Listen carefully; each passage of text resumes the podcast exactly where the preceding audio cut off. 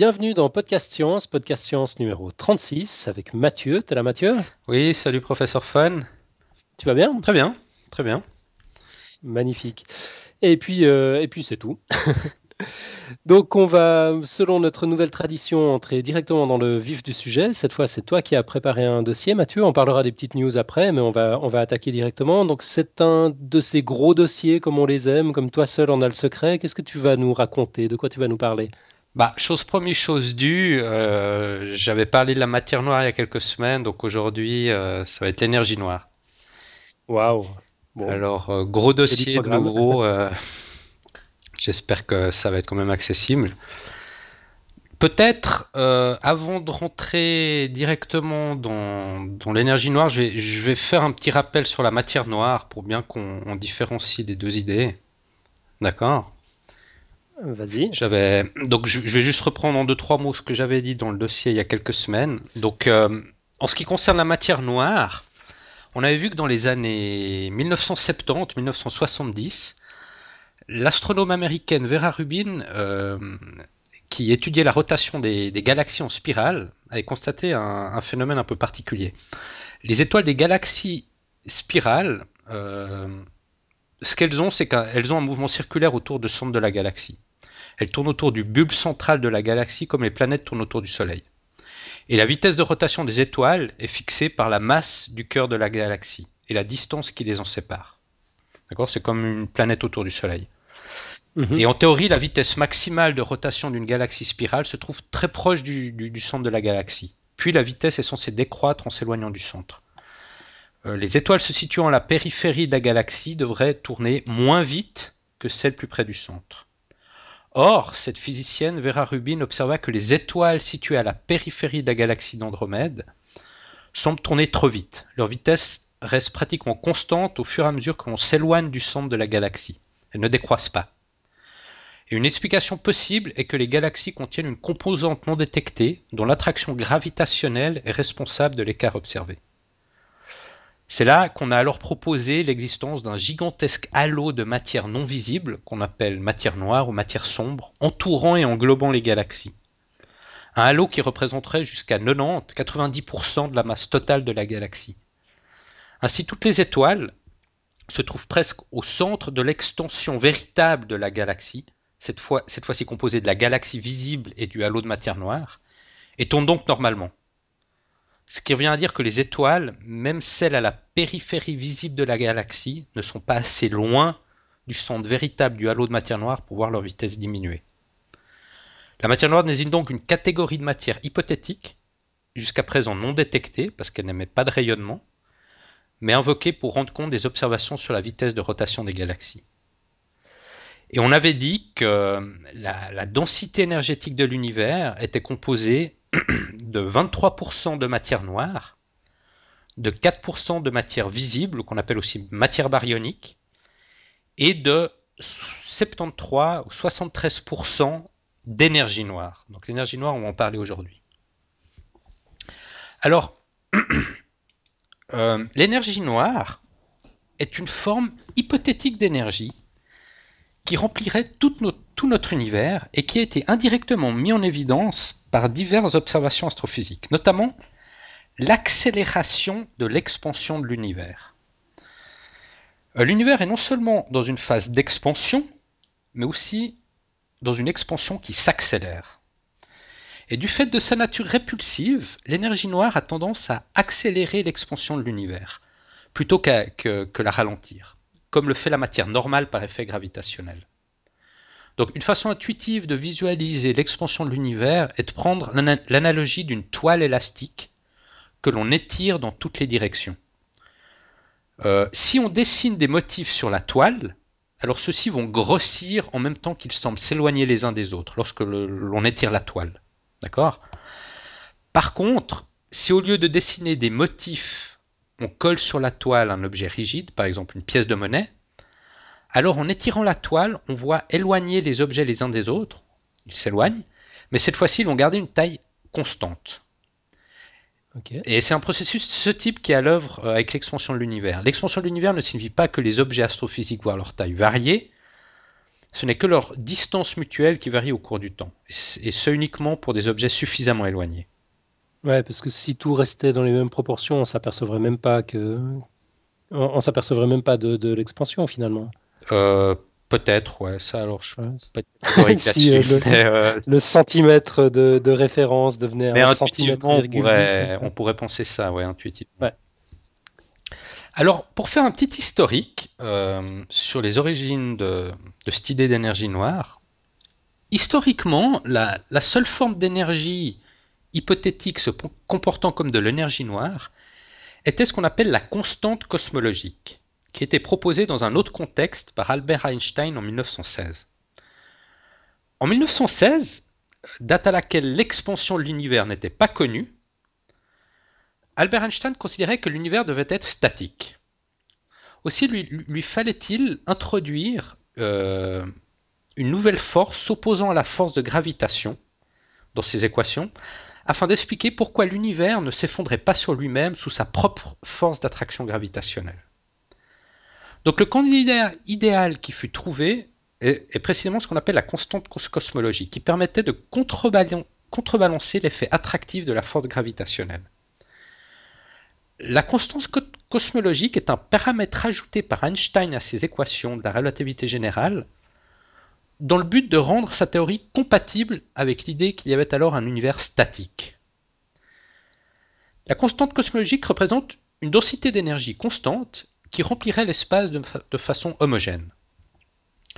Elle introduit une sorte d'énergie présentant tout point du continuum spatio-temporel, donc l'espace-temps, qui, avec un choix convenable de signes et de valeurs, peut s'opposer à la gravité et modifier le profil de l'évolution de la taille de l'univers. D'accord? Ok. Alors ça, c'est ce qu'avait proposé Einstein, parce que lui considérait que l'univers devait être statique. Il introduit cette constante cosmologique. Ouais, comme quoi les, les croyances peuvent faire dire des bêtises même aux, plus intelligents. Ben, tu vas voir, c'est pas si une bêtise que ça, on va le voir plus tard. D'accord. Euh, bon, ce qui s'est passé, c'est qu'en 1929, Edwin Hubble observe un décalage vers le rouge des galaxies et ça, ça témoignerait d'un univers en expansion. Donc, décalage vers le rouge, on va reparler un petit peu plus tard, c'est ce qu'on appelle le redshift en anglais. Mhm. Donc, ce décalage vers le rouge témoignerait d'un univers en expansion. Donc, ça va à l'encontre de l'idée d'Einstein d'un univers statique. Et de là est née la loi de, Hubble. Et la loi de Hubble énonce que les galaxies s'éloignent les unes des autres à une, à une vitesse approximativement proportionnelle à leur distance. Autrement dit, plus une galaxie est loin de nous, plus elle semble s'éloigner rapidement. Cette loi ne concerne bien évidemment que la partie de l'univers accessible aux observations, ce qu'on appelle l'univers observable. L'extrapolation de la loi de Hubble sur des distances plus grandes est possible, mais uniquement à une, à une seule condition, c'est si l'univers demeure homogène et isotrope sur des plus grandes distances, c'est-à-dire si ses propriétés ne changent pas. Et ça, c'est ce qu'on appelle le principe cosmologique. Ce principe cosmologique dit alors justement que l'univers doit être homogène et isotrope. Qu'est-ce que ça veut dire homogène et isotrope? Homogène, ça veut dire que l'univers est invariant quand on se déplace dedans. Son apparence générale ne dépend pas de la position de l'observateur. Donc si on, était, si on est téléporté à 100 millions d'années-lumière de la Terre, on verra toujours le même univers. Et isotrope, ça veut dire que l'univers est invariant quand on regarde dans différentes directions. Son aspect ne dépend pas de la direction dans laquelle on l'observe. Donc la conséquence immédiate de la loi Double et de l'expansion de l'univers est que celui-ci était par le passé plus dense et donc plus chaud. Et de là découle le modèle du Big Bang. Ok. D'accord? Mhm. Alors il semblerait que deux ans avant Hubble, euh, Georges Lemaître avait prédit l'existence de cette loi, donc de l'expansion de l'univers. Euh, donc c'est un nouvel exemple de la loi de Stigler. Tu te rappelles de cette loi de Stigler? Ouais, ouais, qui dit que les découvertes ne portent jamais le nom de celui qui les a découvertes. Exactement. bon, il y a un petit débat là autour, je ne sais pas exactement, mais je le cite quand même. Euh, donc, suite à la découverte de Hubble, euh, Albert Einstein revient donc sur l'introduction de la constante cosmologique, comme tu, l'as souligné avant, la qualifiant de plus grande bêtise de sa vie. Mais on va voir que c'était peut-être pas si une bêtise que ça. Euh, donc Einstein, il est revenu à son équation originelle, où la constante cosmologique ne figure pas, qui était jugée plus conforme avec les observations de l'époque, dont celle de Hubble. Donc un temps abandonnée par la cosmologie, cette constante cosmologique a été récemment remise au goût du jour, après la découverte dans les années 90, dans les années 90, de l'accélération de l'expansion de l'univers. On a vu apparaître un regain d'intérêt pour cette constante cosmologique, parce que la loi de Hubble, elle explique l'expansion de l'univers, mais Hubble n'a pas détecté d'accélération. On ne parlait pas encore d'accélération avec la loi de Hubble. C'est seulement dans les années 90 qu'on a détecté l'accélération de l'expansion de l'univers. Euh, donc cette, cette, constante cosmologique décrirait une force ou énergie encore hypothétique qui accélérerait l'expansion de l'univers. Et on appellerait ça énergie noire ou énergie sombre. Donc tu vois que Einstein il avait introduit cette constante cosmologique pour, pour rendre compte d'un univers statique, mais en fait mhm. l'accélération de l'expansion de l'univers ben, nous redonne la possibilité d'utiliser cette constante cosmologique en fait. Ouais, mais enfin pour faire tout le contraire cette fois-ci. Bah disons c'est pour s'opposer, cette constance, on, en reparlera un peu plus tard, mais cette constance cosmologique elle a pour rôle de s'opposer, c'est comme une force qui s'oppose à la loi de gravitation, c'est comme une force répulsive. Alors Einstein, il l'avait déterminée pour qu'elle s'oppose exactement à la force de gravitation, mhm. et là on voit qu'elle s'oppose un peu plus, elle est plus forte que la force de gravitation d'une certaine manière. D'accord. Euh, donc euh, cette constante cosmologique, l'avantage c'est qu'elle demeure compatible avec l'ensemble de la théorie théorie de la relativité générale d'Einstein, parce que lui, il avait essayé de l'introduire déjà. Et dans le cadre de la théorie d'Albert Einstein, lorsqu'on cherche à construire un modèle cosmologique, un univers dynamique est bien plus naturel qu'un univers statique. Elle permet donc de s'appuyer sur les lois de la relativité générale pour définir une sorte d'énergie invisible qui se comporte comme la force de gravitation et qui accélère l'expansion de l'univers. Donc force de gravitation mais à l'envers, plutôt force de répulsion, on va dire. Mhm. Donc l'énergie noire exactement se comporterait ainsi comme une force gravitationnelle répulsive. Euh, alors, on va parler un peu de cette expansion accélérée de l'univers. Euh, selon la loi de Hubble, toutes les galaxies lointaines s'éloignent de nous, donc s'éloignent de la Voie lactée, la galaxie dans laquelle on se trouve. Leur spectre lumineux montre un déplacement vers le rouge. Et ça, il y a, il y a deux explications qu'on peut donner. La première, c'est la première explication, c'est ce qu'on appelle l'effet Doppler. Alors, je vais juste dire deux mots sur l'effet Doppler. L'effet Doppler décrit le décalage de fréquence d'une onde électromagnétique entre la mesure à l'émission et la mesure à la réception. Lorsque la distance entre l'émetteur et le récepteur varie au cours du temps. Un exemple. D'accord? Mm-hmm. Un exemple connu de l'effet Doppler est celui de, du son émis par la sirène d'une ambulance qui paraît d'autant plus grave que l'ambulance s'éloigne vite. Donc là, c'est un peu la même idée, mais c'est pas sur le son, c'est sur la lumière. D'accord, comme ça on voit, on, voit bien, on se représente bien le truc. C'est vrai que le son change. Ouais. ouais. Ok. Donc en cosmologie, l'effet Doppler se manifeste par un décalage vers le rouge, qu'on appelle redshift en anglais, c'est-à-dire par un décalage vers les grandes longueurs d'onde du spectre visible de la lumière, émis par les, par les objets astronomiques lointains. Un autre phénomène a aussi lieu. Euh, la théorie de la relativité générale nous dit aussi que l'espace peut se dilater au cours du temps. Donc si on est capable aujourd'hui d'estimer la distance à laquelle se trouve un objet astronomique très lointain, c'est parce qu'au cours de son voyage vers nous, la lumière qu'il a émise a été modifiée par la dilatation de l'espace. On peut comprendre le phénomène en se représentant la lumière comme une onde. Si cette onde voyage dans l'espace et que l'espace se dilate, la longueur d'onde, c'est-à-dire la longueur en deux pics de l'onde, se trouve augmentée. Mhm. Ainsi, par exemple, pour la lumière bleue, l'étirement de l'espace peut lui donner au final une longueur d'onde correspondant au rouge. Et c'est cette propriété de décalage vers le rouge qui nous indique l'âge d'un objet lointain. Donc plus l'objet émetteur est lointain, plus la lumière voyage longtemps avant de nous parvenir, et plus elle sera décalée vers le rouge par la dilatation de l'espace qu'elle aura traversé. D'accord. Pour les objets astronomiques qui se rapprochent de nous, on parle de blue shift, donc de décalage vers le bleu. Euh, donc directement lié à la loi d'Hubble, il y a ce qu'on appelle la constante de Hubble, qu'il ne faut pas confondre avec la constante cosmologique. La constante de Hubble est directement liée à la loi de Hubble et elle donne le taux d'expansion actuel de l'univers. On ne parle pas d'accélération, on parle seulement d'expansion. D'accord. Euh, il y a des supernovas qu'on appelle de type 1A, SN1A. Alors, bon, c'est des, supernovas, ce sont des phénomènes conséquents à l'explosion d'une étoile. Hein. Et ces supernovas de ce type fournissent une des preuves principales directes de, l'expansion accélérée de l'univers. Euh, ce qui se passe, c'est que les, physiciens connaissent la magnitude absolue des supernovas, c'est-à-dire la, luminosité intrinsèque absolue des, supernovas de, ce type-là, qu'on appelle 1A. En mesurant leur distance à partir de leur lumière intrinsèque, et la mettant en relation avec le décalage vers le rouge, on arrive à reconstituer l'histoire de l'expansion de l'univers sur plusieurs milliards d'années, et voir de la sorte si l'expansion de l'univers accélère ou décélère avec le temps. En 1998, diverses observations sur ces supernovas situées dans, des galaxies lointaines et donc jeunes ont montré que la constante de Hubble n'est pas si constante que ça et que sa valeur peut varier avec le temps.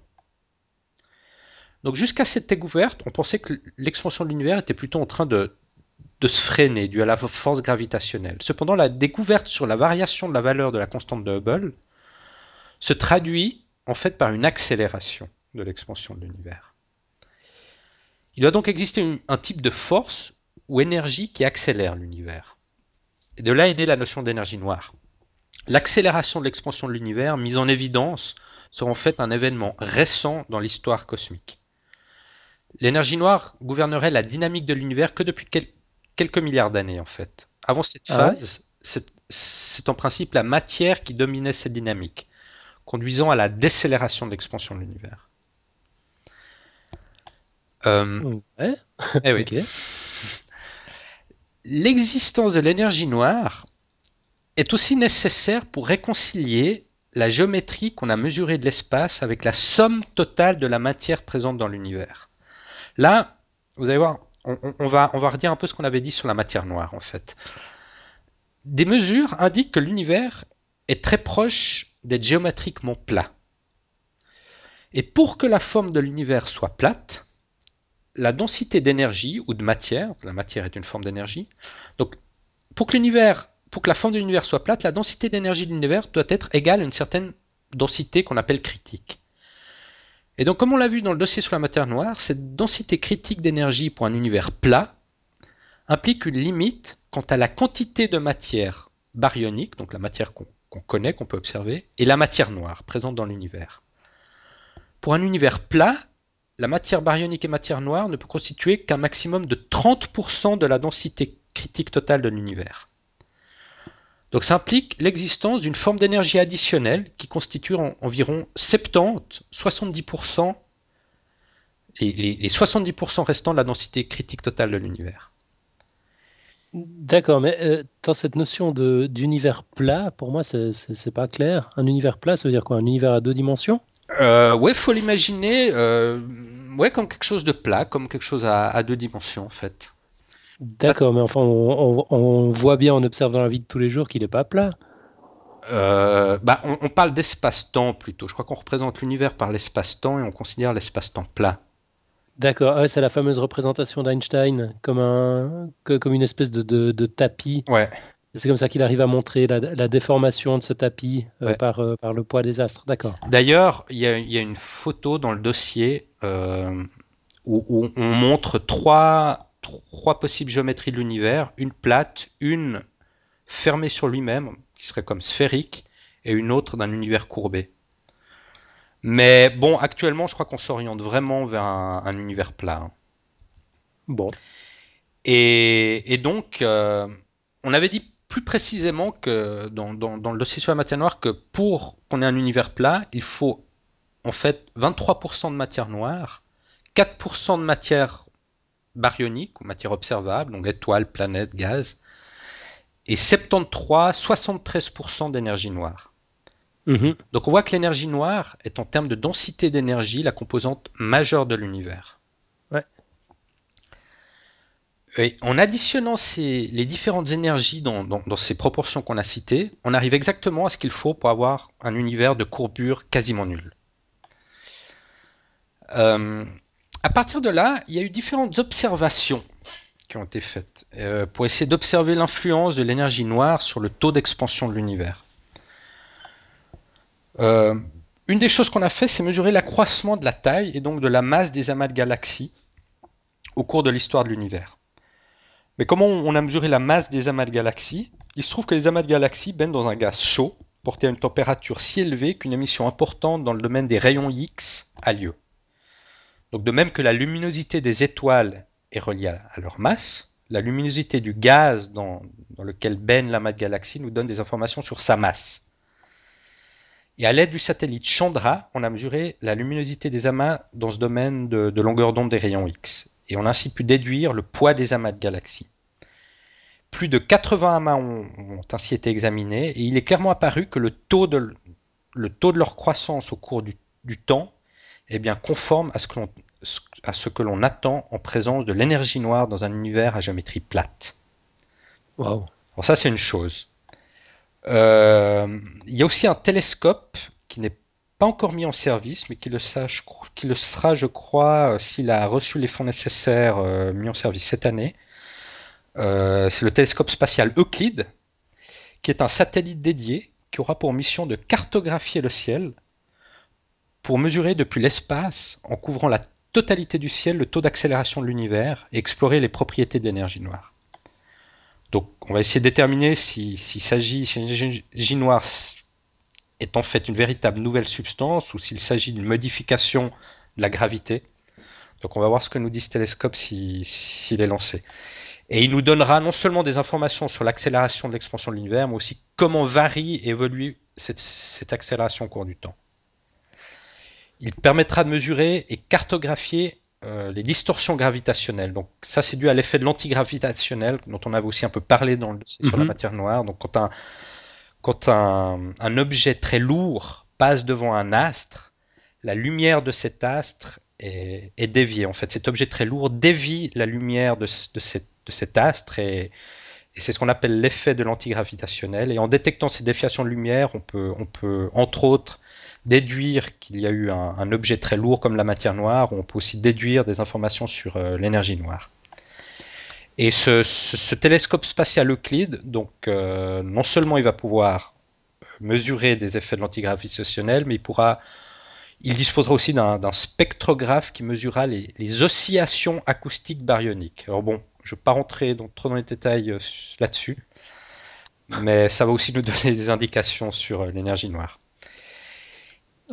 Et une troisième chose aussi, euh, le, prix Nobel de physique Martin Pearl euh, pense qu'il est possible de détecter l'énergie noire en laboratoire en utilisant des, des expériences qu'on appelle d'interférométrie atomique. Et ce d'ici 2014. Si c'est un prix Nobel qui le dit. Il s'agira de mesurer des fluctuations d'énergie noire dans une cloche à vide de 2 mètres de haut tout au plus. Alors, bon, je ne sais pas si c'est réaliste, mais bon, lui en tout cas, il propose cette méthode. On verra en 2014 s'il a obtenu le résultat euh, voulu. Euh, bon, alors tout ça, ça nous amène euh, à la nature de l'énergie noire. la nature exacte de l'énergie noire fait largement partie du domaine encore de la spéculation. Mais il y a quand même différentes hypothèses qui ont été avancées. La première, c'est celle de la constante cosmologique, dont on a, on a parlé un peu avant. Certains estiment que l'énergie noire serait l'énergie du, ce qu'on appelle l'énergie du vide quantique, et qui est modélisée par la constante cosmologique de la relativité générale introduite par Einstein. Et ça, c'est l'explication la plus simple pour les physiciens. Euh, parce que le coût lié à l'existence même de l'espace impliquerait que celui-ci doit posséder une sorte d'énergie fondamentale et intrinsèque. Et cette énergie fondamentale serait représentée par la constante cosmologique, qui ne varie pas dans le temps. Et en physique des particules, euh, on appelle énergie du vide ou énergie, énergie du vide quantique cette forme d'énergie fondamentale, car sa densité est la même que celle de l'énergie du vide. Et la physique des particules prédit des fluctuations du vide qui provoqueraient exactement ce type d'énergie et auraient pu déclencher l'expansion de l'univers. Euh, si l'énergie noire prend cette forme, Ça signifie qu'il s'agit d'une propriété fondamentale de l'univers. Poser une constante cosmologique signifie que la densité de l'énergie noire est uniforme et constante dans tout l'univers, invariable en fonction du temps. Mhm. Cependant, les différentes théories physiques ne se mettent pas d'accord sur la valeur de cette constante cosmologique. La théorie quantique des champs prédit une grande constante cosmologique. La théorie de supersymétrie a besoin que la valeur de la constante cosmologique soit proche de zéro. Bon, on voit qu'on n'est pas encore euh, tout à fait décidé sur la valeur de cette constante cosmologique. Mais c'est tout de même épatant qu'un simple numéro, donc une constante, puisse expliquer de manière satisfaisante une multitude d'observations et la présence d'énergie noire.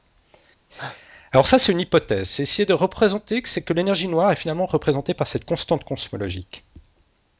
Une autre approche, c'est une approche qu'on appelle de quintessence, un modèle qu'on appelle de quintessence. L'énergie noire pourrait être, introduite par l'existence de particules inconnues. Et certaines théories affirment que ces particules ont été créées en quantité suffisante lors du Big Bang pour remplir tout l'espace. Néanmoins, si cela était le cas, on s'attendrait à ce qu'elles se regroupent de la même manière que la matière ordinaire. Et on observerait des variations de densité en fonction du temps. Cependant, aucune preuve n'en a été observée, mais la précision des observations ne permet pas d'exclure cette, hypothèse. Et ces modèles sont appelés de quintessence. Le terme de quintessence fait allusion au fait qu'il existe une cinquième forme d'énergie qui s'ajoute aux quatre types de matière. Donc la matière, c'est aussi une forme d'énergie. Donc une cinquième forme d'énergie qui s'ajoute aux quatre types de matière présents dans l'univers et qu'on connaît actuellement. La matière baryonique, qui est la première forme de matière, donc c'est ce qui compose euh, les objets qu'on connaît. Les photons, principalement formés par le fond diffus cosmologique. Les neutrinos, donc troisième élément matériel de, l'univers, et la matière noire, dont la nature exacte est mal connue. Et la découverte de l'énergie noire correspondrait donc à, une cinquième forme d'énergie présente dans l'univers. Et, la quintessence, à la différence de la constante cosmologique, peut varier dans l'espace et dans le temps. Donc la théorie de la quintessence prédit aussi une accélération de l'expansion de l'univers, mais légèrement plus lente que celle que prédit la constante cosmologique. D'accord? Ok. Alors là, la grande différence, c'est que dans le cas des modèles de quintessence, la, constante, la, la, valeur de l'énergie noire peut, peut, varier au cours du temps. D'accord. Euh, alors ça, ça nous amène à des scénarios sur le destin de l'univers. Donc là, on va rentrer dans, dans des grandes euh, affabulations. Non. Euh, il y a trois cas de figure qui peuvent se présenter. Le premier, c'est la densité de l'énergie noire n'augmente pas avec le temps. Deuxième cas de figure, l'énergie noire augmente avec le temps. Et troisième cas de figure, l'énergie noire se dilue avec le temps, ou voire s'inverse. D'accord. Donc premier cas de figure, la densité de l'énergie noire n'augmente pas avec le temps. Alors ça, c'est le cas du modèle de la constante cosmologique. D'accord. Ok. Du coup, l'univers continue de grandir indéfiniment, c'est ça? Voilà. Le futur de l'univers sera celui d'un univers plat, éternellement en expansion. Ok et son expansion va continuer d'accélérer. L'existence des systèmes liés par la gravitation, tels que les galaxies ou les systèmes planétaires, n'est pas menacée cependant.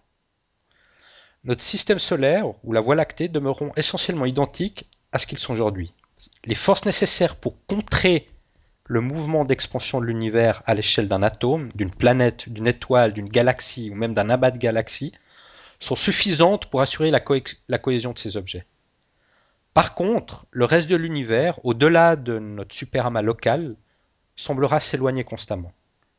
D'accord. Et les structures qui ne sont pas liées gravitationnellement finiront par s'éloigner les unes des autres. Ainsi, cette accélération nous empêchera finalement d'observer des portions importantes de l'univers qui sont aujourd'hui visibles pour nous.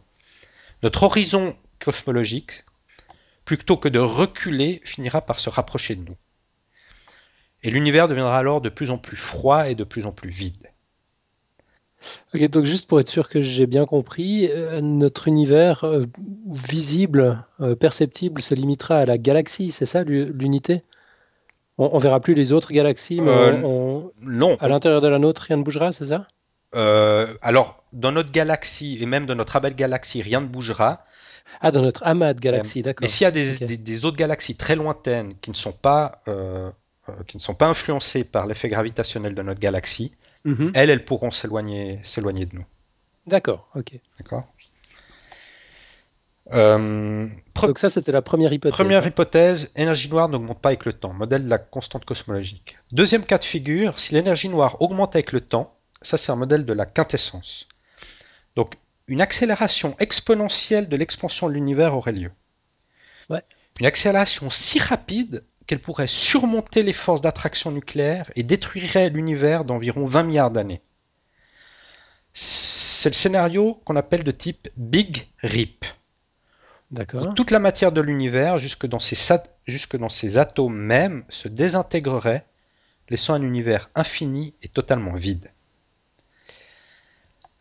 Euh, bon, perspective joyeuse. 20 milliards d'années, on a le temps de, de, voir venir encore. On a de la marge. Alors ça, c'est le cas de figure euh, dans lequel l'énergie noire augmente avec le temps. Troisième cas de figure, l'énergie, l'énergie noire se dilue avec le temps. Ah ça, c'est le Big Crunch, c'est ça? Exactement. Alors ça, c'est ah, aussi un modèle de quintessence. Uh-huh. Ça laisse la porte ouverte à ce que la gravité puisse un jour dominer l'univers, qui se contracterait alors sur lui-même et disparaîtrait justement dans un big crunch.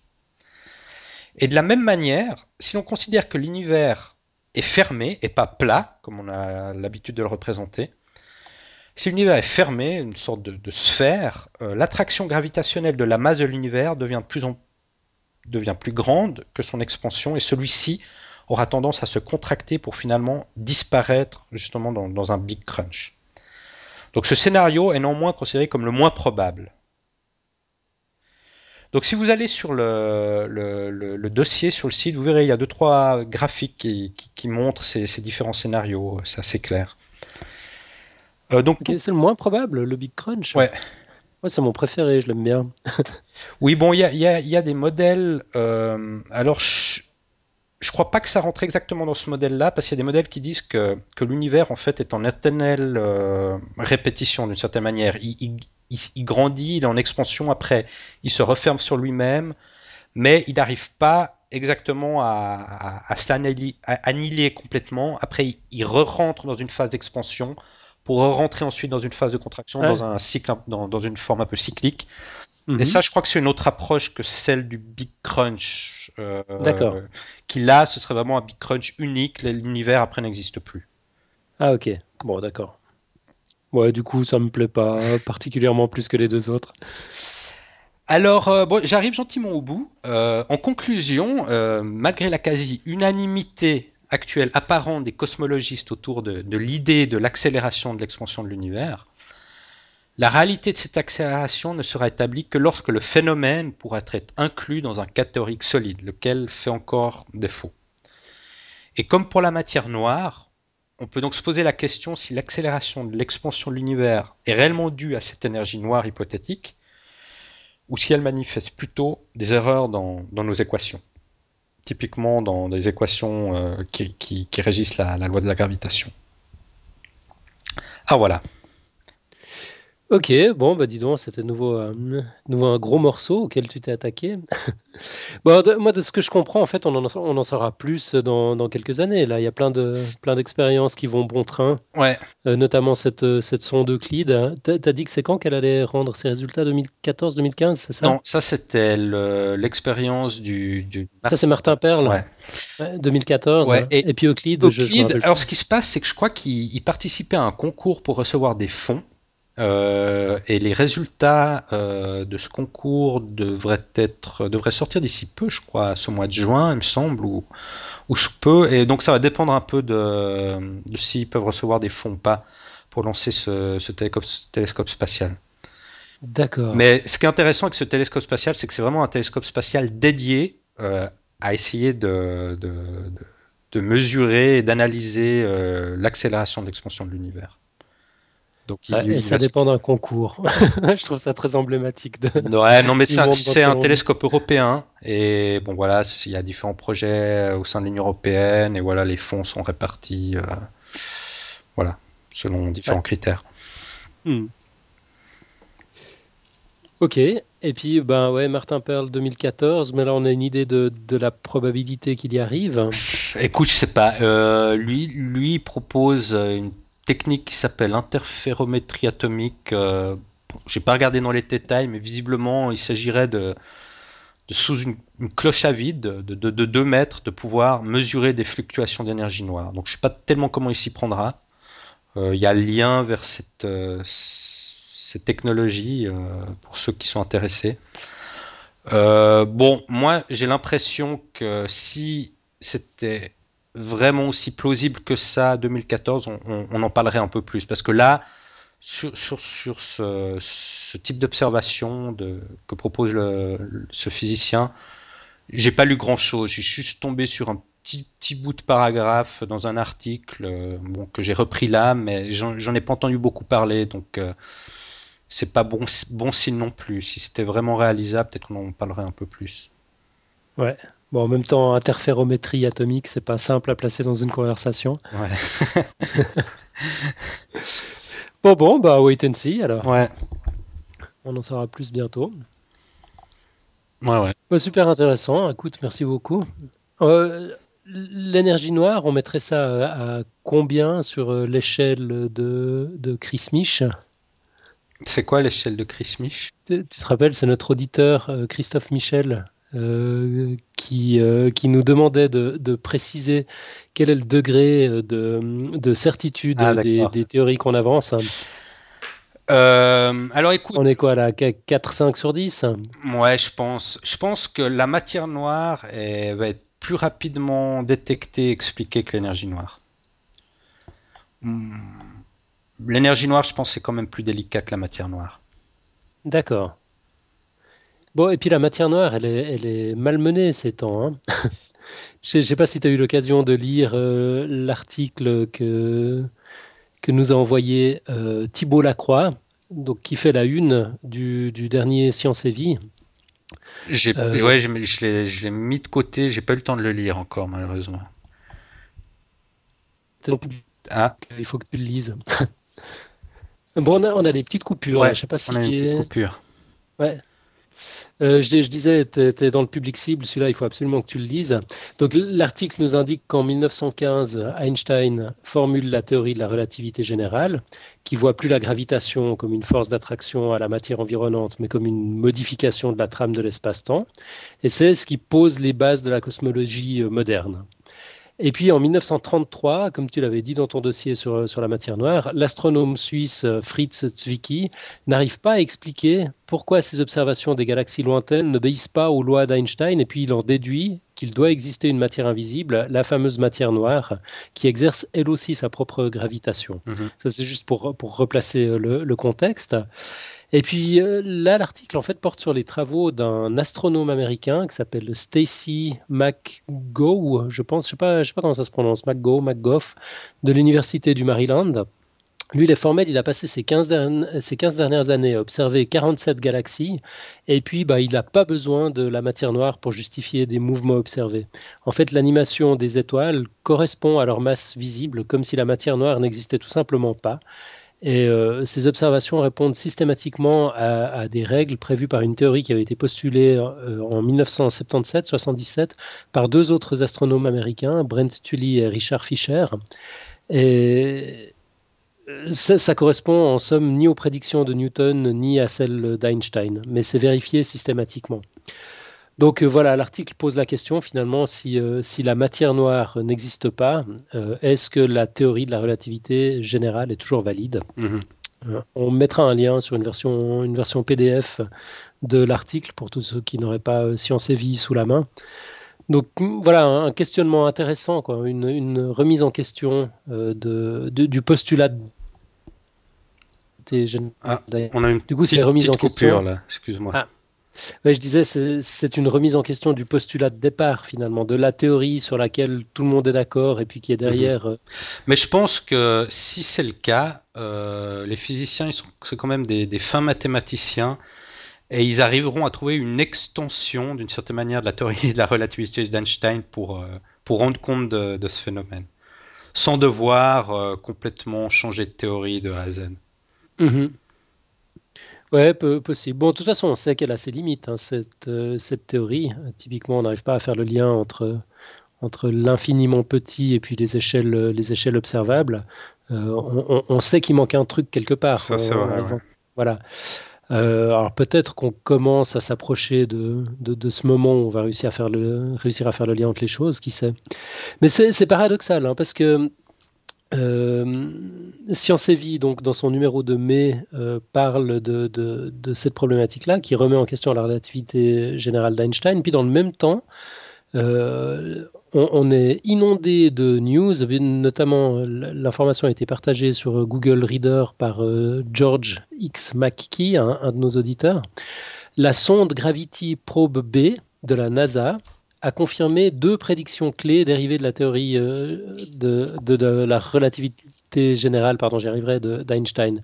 Donc c'est une expérience qui a été lancée en 2004, qui utilise quatre gyroscopes ultra précis pour mesurer un hypothétique effet géodétique, la déformation de l'espace et du temps autour d'un corps gravitationnel, et la quantité d'espace-temps qu'il entraîne avec lui dans sa rotation.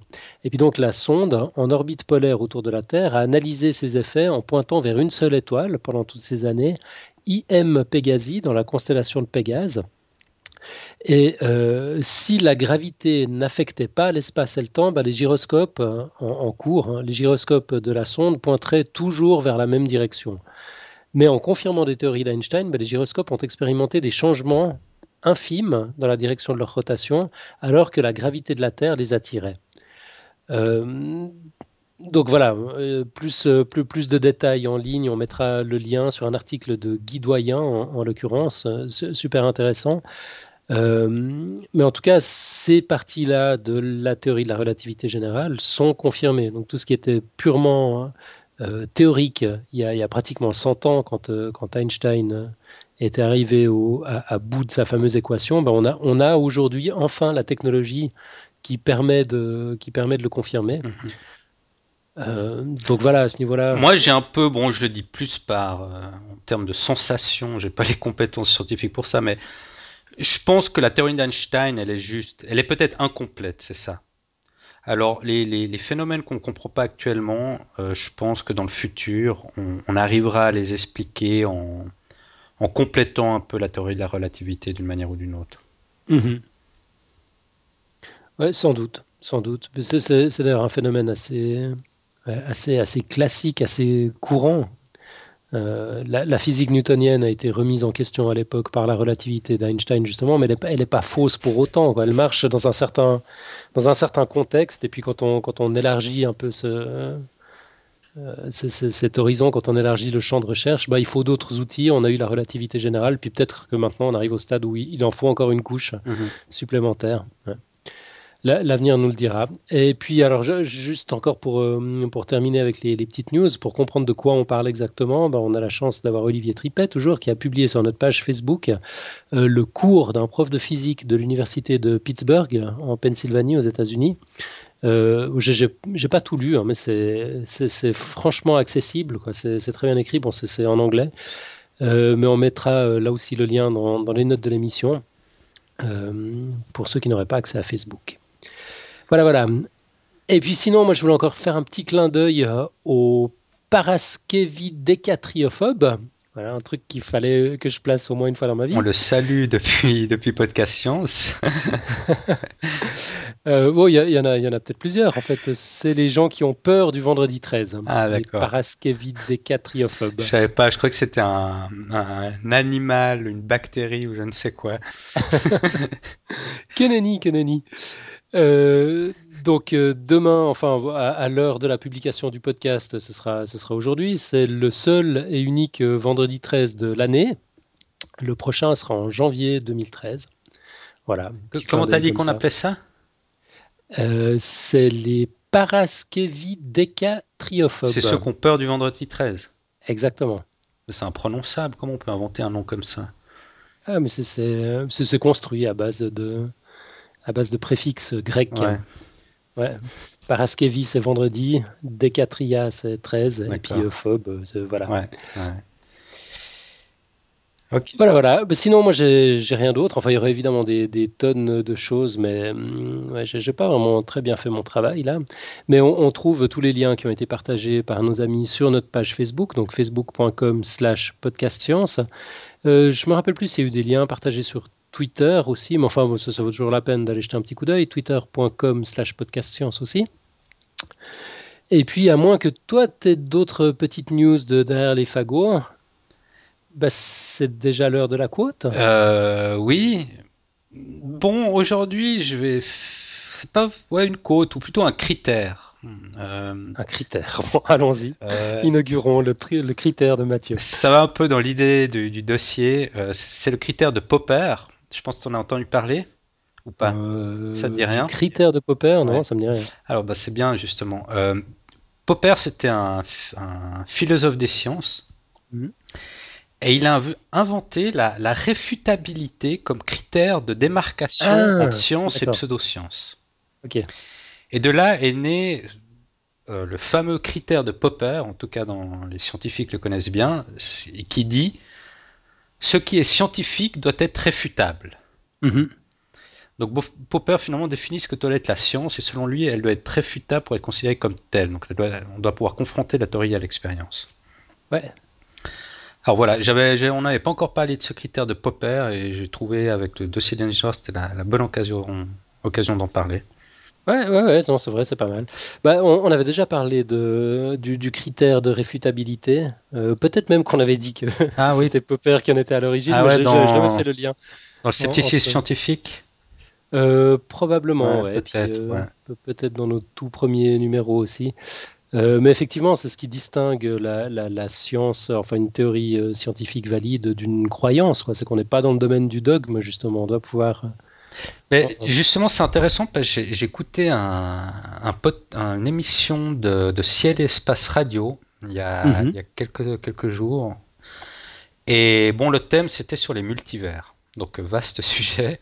Mais il y avait différents physiciens qui étaient invités et ils, ils, ont un peu parlé de ce critère de Popper. Et il y en a un qui a dit une chose intéressante. Euh, il a dit qu'il faut faire la différence entre la théorie euh, sur laquelle le critère de Popper peut être appliqué et les conséquences ou solutions de cette théorie.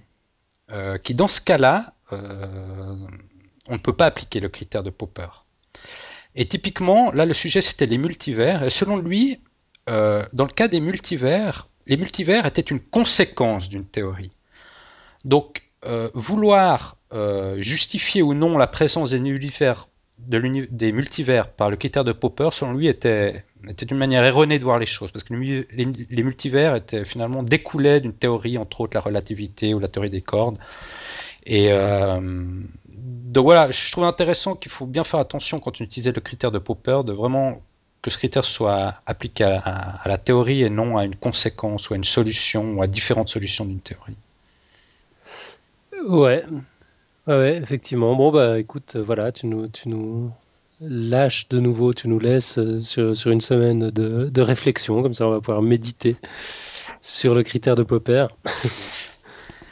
Excellent. Excellent. Bon, on se retrouve la semaine prochaine Ok, pas de problème. Ça roule. Alors, bonne fin de semaine à tous. Toute bonne semaine. Allez, à bientôt. Ciao. Ciao, ciao.